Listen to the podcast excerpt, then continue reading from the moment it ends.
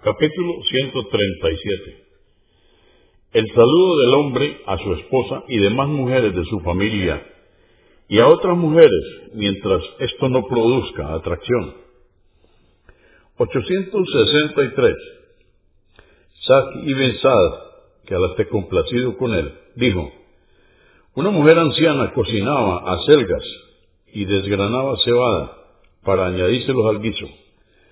Cuando terminábamos de rezar la oración del Yuma, salíamos, le saludábamos a ella y ella nos servía comida.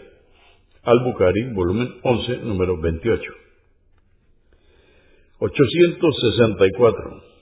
Um Hani Fatiha bin Abu Talib, que Alá esté complacido con él, dijo, fui a ver al profeta, la paz de Dios con él, el día de la conquista de la Meca y mientras él realizaba la ablución mayor, su hija Fátima lo cubría con un ropaje y yo lo saludé. Muslim, volumen 1, número 498. 865.